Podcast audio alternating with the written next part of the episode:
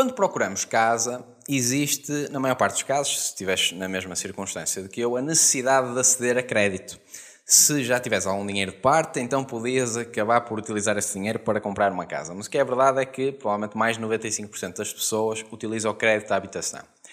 E dentro do crédito à habitação existem uma série de temas, de conceitos que necessitam de algum detalhe. E por isso é meu objetivo, neste episódio, falar-te sobre esses conceitos.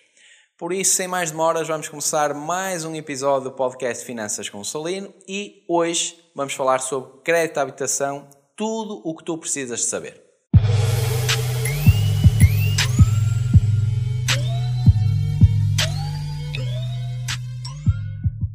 Olá, o meu nome é Sérgio Salino e este é o podcast Finanças com o Salino, um podcast sobre educação financeira, no qual abordo uma série de conceitos que visam melhorar a tua literacia financeira. É meu objetivo aumentar o teu conhecimento para poderes tomar melhores decisões financeiras e, espero eu, conseguires também a tal liberdade financeira que acredito que todos nós procuramos. É meu objetivo até ao dia 31 de dezembro de 2025 ser financeiramente livre e quando me perguntam o que é que é ser isso, digo-te que não é ser milionário, é sim conseguir ter a opção de fazer o que eu quiser, quando eu quiser, com o meu tempo e com o meu dinheiro.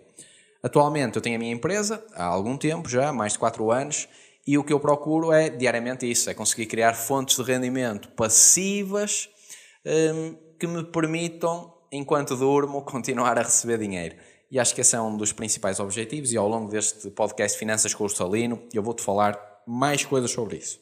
No entanto, hoje vou falar-te de um tema que tem vindo a ser bastante procurado e que, na prática, pelo facto de eh, eu próprio também ter interesse no mesmo, achei que teria interesse para quem está aí desse lado. E tem a ver com o crédito à habitação. Todos nós, quando compramos uma casa e quando vamos ao banco, recebemos uma série de conteúdo naquilo que é a ficha de normalização da informação do banco. Tem lá TAN, TAEG, o METIC, quanto é que vai ser o spread, etc. É neste âmbito que eu quero te falar sobre o crédito à habitação para que tu conheças os principais conceitos que deves ter em atenção quando avalias a, no fundo, a qualidade desse crédito. E por isso há desde logo alguns pontos que se destacam, mas deixa-me começar pela base. O crédito à habitação, quando comparado com outros tipos de crédito, tem umas taxas muito baixas e tem umas taxas muito baixas porque existe algo que se chama garantia. Ou seja, tu tens um imóvel que está associado ao teu crédito à habitação e que no fundo serve de garantia para o banco. Ou seja, tu deixaste de pagar o crédito, o banco fica com a casa. E é por isso que o spread então aqui é tão baixo.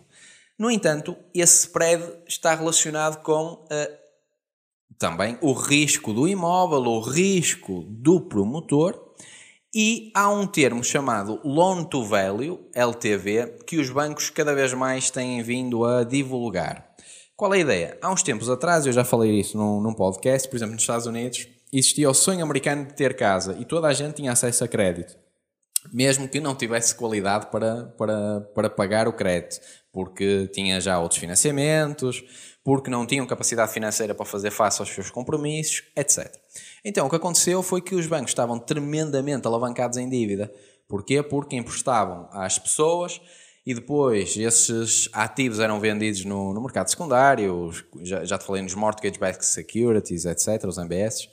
Um, e o que começou a acontecer foi quando as pessoas não conseguiam pagar o crédito, basicamente começou a deixar de haver dinheiro e, portanto, entramos aqui numa espiral que levou à queda do, do mercado imobiliário nos Estados Unidos e à queda de alguns bancos, como é o caso do Lehman Brothers na altura e umas seguradoras.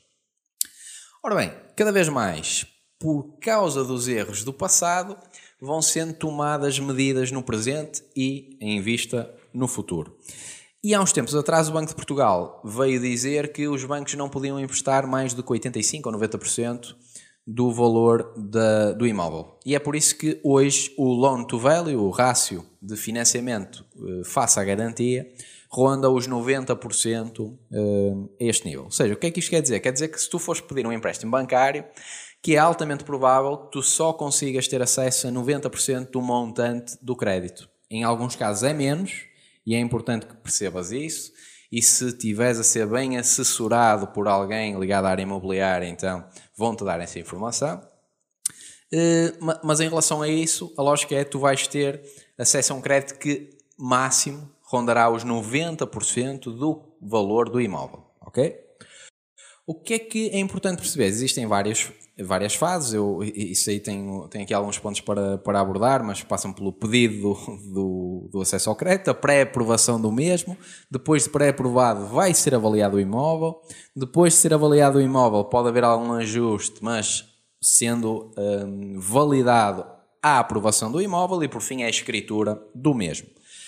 O que é que é importante tu perceberes naquilo que é a ficha de informação normalizada do do crédito é que tu tens lá alguns indicadores e esses indicadores são vários, portanto, temos a TAN, temos a TAE, que é a taxa anual efetiva, temos o METIC, etc.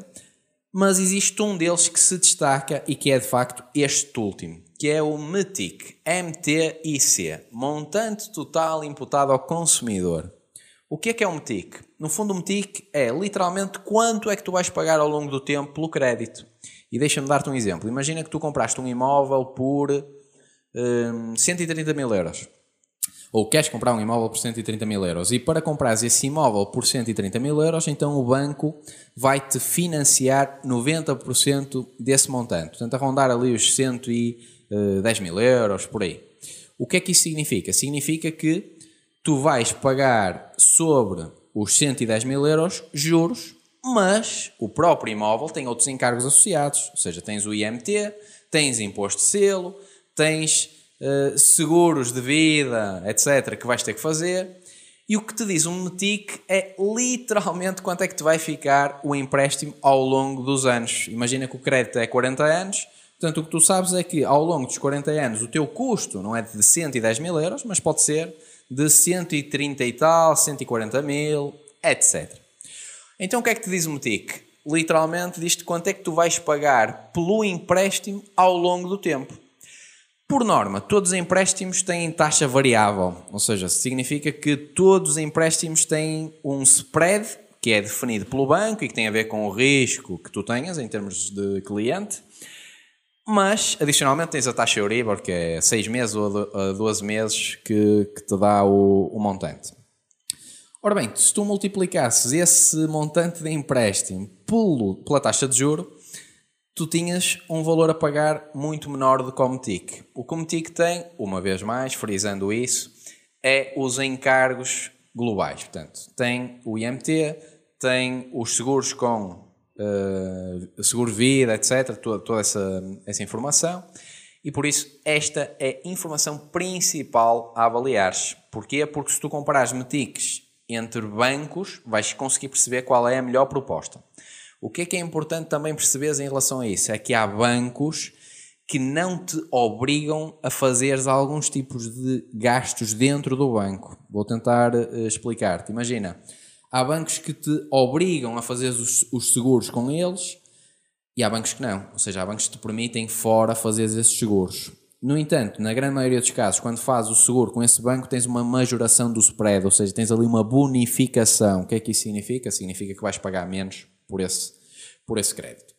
Portanto, esta é a primeira coisa a ver. É o METIC. O METIC é fundamental, não sei se já conhecias esse conceito, mas já agora uh, gostava de saber se já, se já, conhecias e se utilizaste o mesmo para avaliar o teu crédito. Uh, eu confesso que é, é fundamental fazermos essa, essa análise. Adicionalmente, existe a taxa anual nominal e a taxa anual efetiva. A taxa anual nominal é uma taxa simples, uma taxa que te diz qual é o teu juro e quanto é que vai ser o teu encargo direto sobre o empréstimo. No entanto, a taxa anual efetiva, tal como o METIC, tem lá custos imputados. Portanto, no fundo, a taxa mais real em termos de aproximação dos gastos todos que vais ter é a taxa anual efetiva, ou seja, é uma taxa real que inclui impostos e encargos e que te vai dizer quanto é que fica o imóvel. Exemplo, se tu fores ver a taxa anual nominal, pode rondar 1,1, 1,2, 1,3 em termos de taxa de juro. Mas se tu fores ver a taxa anual efetiva, o que vais ver é que ronda aos 2, 2,3, 2, qualquer coisa. Porquê? Porque essa taxa é efetivamente quanto tu vais pagar de empréstimo, ok? Em termos de pontos, o que é que é importante também percebermos? É a maturidade do empréstimo. A maturidade do empréstimo tem a ver com o número de anos que vais ter esta dívida do teu lado. E esse número de anos será o número de anos em que vais ter que ir pagando o empréstimo. Adicionalmente, dar-te uma nota no início do contrato, quando tu estás a fazer um crédito à habitação, tu vais ter prestações, é um facto, mas tu vais ter uma prestação inicial. E essa prestação inicial inclui estes encargos adicionais: o imposto de selo, o IMT, etc. Ou seja, encargos que vais ter com o imóvel. O que é que é importante perceberes? Que é para as tuas contas, para quando tu estás a ver se tens a capacidade de fazer a secreta habitação, entenderes que tu não vais pagar 200 e tal euros ou 300 e tal euros por mês um, sempre. O primeiro mês vais gastar mais, vais gastar mil e tal euros com esta aquisição, em alguns casos ainda mais dinheiro, dependendo do valor do imóvel. Posto isto, esta é a informação que eu considero mais importante analisar quando tu estás a pensar em crédito à habitação para conseguires fazer as tuas contas. Quando tu optas por taxa variável, o METIC é indicativo. E é indicativo porque se a Euribor no mercado aumentar, o teu custo do empréstimo vai aumentar. Ou seja, tu sabes que à data de contratualização tu tens uma Euribor de 1%, vamos imaginar que não é o caso, estamos em taxas negativas, portanto, a Euribor ronda os menos 0,5, o que significa que tu vais ter uh, uma taxa Euribor negativa que te vai afetar positivamente o teu custo do, do, dinheiro, mas à medida que a Euribor aumenta, por exemplo, estamos numa situação de, de crise ou começa a haver inflação a nível, a nível europeu, então o teu custo do empréstimo vai aumentar e a tua prestação deixa de ser 300 euros, por exemplo, para passar a ser 340, 350, etc. Quando tu optas por taxa fixa, tu sabes qual é o teu custo fixo do empréstimo. No entanto, uma taxa fixa no momento de contratualização tem sempre um valor maior do que a Euribor no mercado. Isso deve-se aqui a algumas, algumas taxas, designadamente a taxa swap, que é onde tu fazes a troca de variável por fixo. Há aqui no fundo, um, se quiseres, uma comissão que é cobrada pelo mercado financeiro para assumirem este risco, uh, que é fixar a taxa. Se achas que o mercado vai começar a, a ter inflação e a Euribor vai aumentar, então fazer taxa fixa é uma boa opção. Se tu achas que o mercado vai continuar a ter estas taxas de Euribor baixas, quer dizer que vamos estar no mercado deflacionista, etc., então não faz muito sentido fixar. Mas deixo isso para ti, deixo isso para a tua análise e é fundamental que também estejas rodeado de pessoas que te ajudem nesse sentido. Teres alguém ligado ao setor imobiliário é importante, mas teres alguém que também te ajude nesta, nesta vertente do crédito à habitação é fundamental. E nunca peças só uma opção, um orçamento aos bancos, pede sempre mais do que um para teres mais alternativas e poderes avaliar estes critérios que, que falamos aqui hoje, quanto mais não seja para treinares esta tua informação. Espero que tenhas gostado deste conteúdo, espero que continues a assistir aqui ao podcast Finanças com Salino e vemo-nos no próximo episódio do podcast Finanças com Salino.